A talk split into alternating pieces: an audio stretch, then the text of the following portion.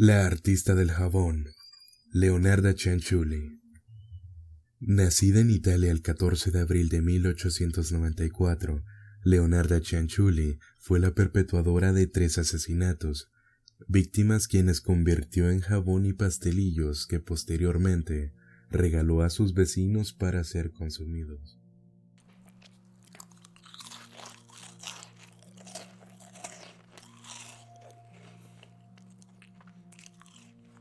Estás escuchando Mentes Rebeldes Podcast. La infancia de Leonarda no fue particularmente agradable. Ciertas situaciones provocaron que tratara de suicidarse en dos ocasiones.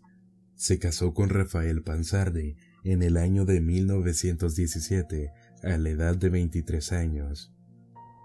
Los padres no aprobaron el matrimonio y según Leonarda, su madre maldijo la unión entre ellos dos.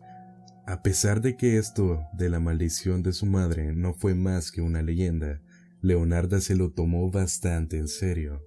Su matrimonio fue un completo tormento, comenzando con su marido Rafael. Rafael Panzardi, el cual era un empleado en una oficina de registros, perdió el empleo y se volvió alcohólico. Ambos se mudaron en 1921 a Lauria, en Italia. La cosa no mejoró. Leonarda fue encarcelada por fraude en 1927, seis años después de haberse mudado. Después de haber cumplido su sentencia, volvieron a mudarse, pero su hogar fue destruido por un terremoto en 1930. Por esta razón, se volvió a mudar a Corriego, donde se volvió una mujer agradable, una madre cariñosa y una excelente vecina. Leonarda, durante su matrimonio, tuvo 17 embarazos, tres de los cuales fueron abortos espontáneos, diez más fallecieron cuando eran pequeños, y es por esto que ella se volvió una madre sobreprotectora con sus cuatro hijos restantes. Leonarda era una mujer que creía en las supersticiones y sus temores fueron avivados porque alguna vez un adivino le advirtió que se casaría y tendría hijos, pero que todos terminarían muertos. También dijo haber visto a otro gitano que practicaba la lectura de mano. Este hombre le dijo que la veía en el futuro como una anciana presa de un asilo criminal. La superstición de Chui parece haber influido mucho en su vida, pues la mujer hizo todo lo posible para que ese futuro se cumpliera. En 1939, cuando supo que Giuseppe, su hijo favorito, se quería enlistar en el ejército italiano para pelear en la Segunda Guerra Mundial, decidió que su obligación era protegerlo a toda costa. Quizá influenciada por la maldición de su madre y por la declaración del adivino, Leonarda concluyó que esa seguridad para su hijo requería de algunos sacrificios humanos que romperían su mala suerte a través de un ritual. En esta época es que comienzan los asesinatos. Fue aquí cuando puso en la mira a tres mujeres de la mediana edad de su propio vecindario. Algunos informes señalan que Leonarda se había autoproclamado como adivina y que algunas de estas mujeres la visitaban para buscar ayuda. Otros dicen que simplemente eran amigas suyas en búsqueda de algún consejo, pero en su mente, Chen Chui dio inicio a un plan para asesinar a estas tres mujeres. Estas tres mujeres eran Virginia Cachopo, Faustina Seti y Clementina Suavi. La primera víctima era una solterona de casi 70 años llamada Faustina Seti, quien acudió a Chanchuyi para que le ayudara a conseguir marido. Ella le dijo que podría encontrarlo en Pola, una ciudad lejana, pero que no se lo dijera a nadie, a riesgo de que las envidias y maldiciones perjudicaran su felicidad. La persuadió para que escribiera cartas y postales a amigos y familiares para enviarlas una vez que ella se hubiera marchado, solo para decirles que todo estaba bien y que había encontrado el amor en aquella tierra. Leonarda tuvo que escribir esas cartas, pues Rabbity, como le decían de cariño a Faustina, apenas sabía escribir su nombre, también le convenció para que le dejara sus propiedades con la promesa de vender todo y luego enviarle el dinero. El día de su partida, Raviti visitó a Chanchuyi por última vez. Esta le ofreció un vaso de vino con somníferos, luego la asesinó a sangre fría con un hacha y escondió el cuerpo en un closet. En su confesión, Chanchuyi dijo, La corté nueve pedazos, puse las piezas en una olla, le agregué siete kilos de soda cáustica para hacer jabón y mezclé todo hasta que las piezas se disolvieron y convirtieron en una pasta espesa y oscura pero no servían para hacer jabón de buena calidad, de modo que las puse en varias cubetas y las vacié en una fosa séptica. Esperé a que la sangre se coagulara, la sequé en el horno, la molí y la mezclé con harina, azúcar, chocolate, leche y huevos, así como un poco de margarina. Mezclé todos los ingredientes, hice pastelillos y los serví a las mujeres que me visitaban Incluso Giuseppe y yo comimos.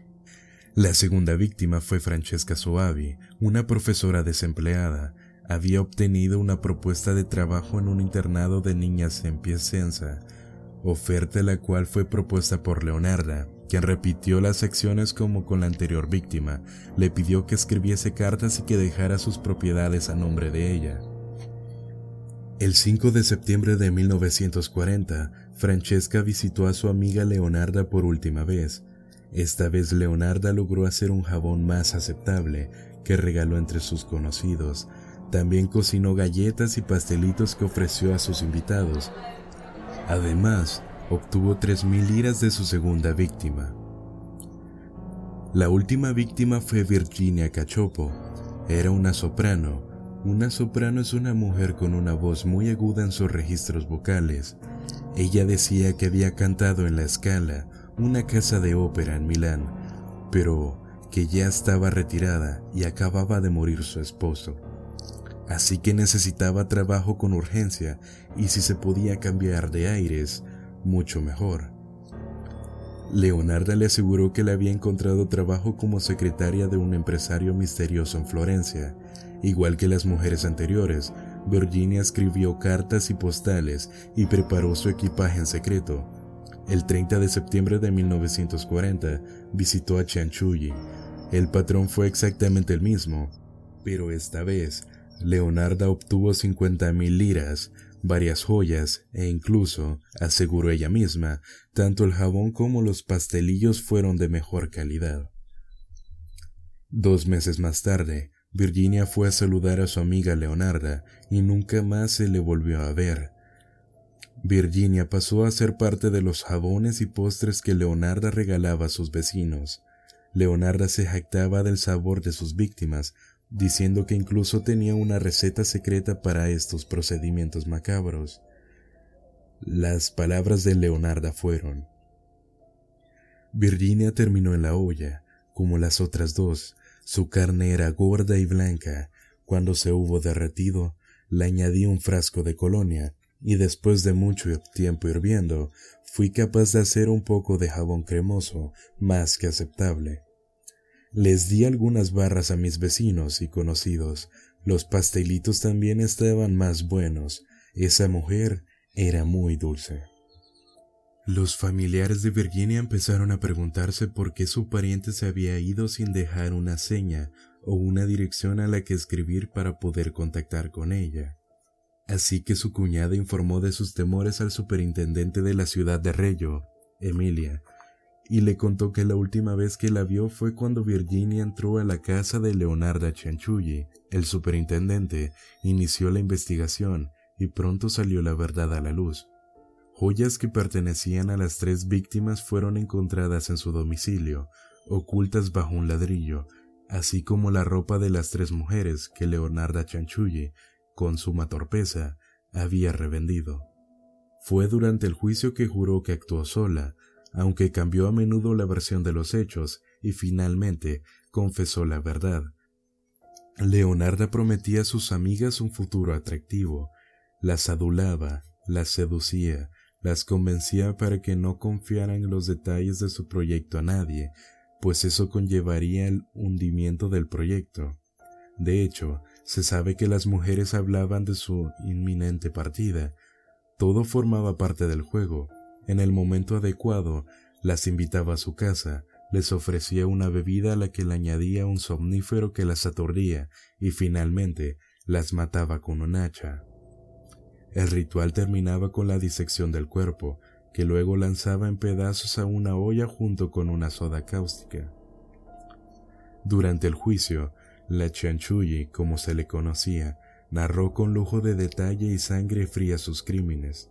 Ni siquiera mostró arrepentimiento por haber asesinado a sus amigas, mujeres que la apreciaban y confiaban en ella.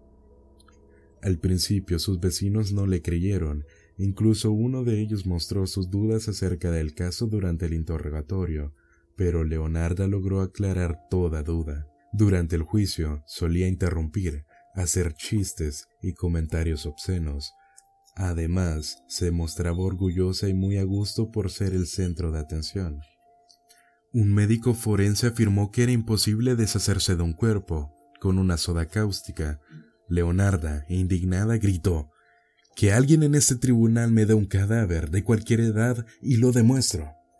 Estaba tan satisfecha que incluso escribió un informe de más de 750 páginas en la que narró con lujo de detalle su vida, Confesó que era una devoradora de hombres y que incluso habría mantenido relaciones sexuales con mujeres.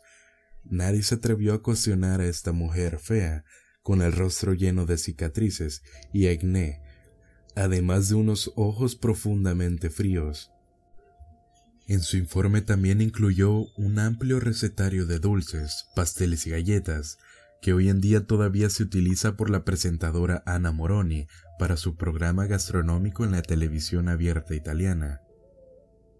El tribunal le encontró culpable y la condena a 30 años en un manicomio para mujeres criminales en Pozzuoli. En 1970, la Chancuyi sufrió una apoplejía cerebral. Una apoplejía es el sangrado o falta de circulación en un órgano, de la cual nunca se recuperó, y el 15 de octubre del mismo año murió por envenenamiento de vapor de soda cáustica. La hermana que le cuidaba dijo que la chanchuye tenía una gran habilidad para preparar dulces, pero que los carceleros jamás se atrevieron a probarlos. En cambio, la hermana decía que estaban deliciosos. Varios artefactos que usó para matar a sus víctimas están en exhibición en el Museo de Criminología en Roma. Este relato fue escrito por Joel Morillo 23 para el blog de horroresrevelados.wordpress.com y adaptado por Mentes Rebeldes para su distribución no comercial. Si te gustó este episodio, puedes compartirlo o seguirme en Instagram. El link estará abajo en la descripción de este episodio. Gracias por escuchar Mentes Rebeldes Podcast.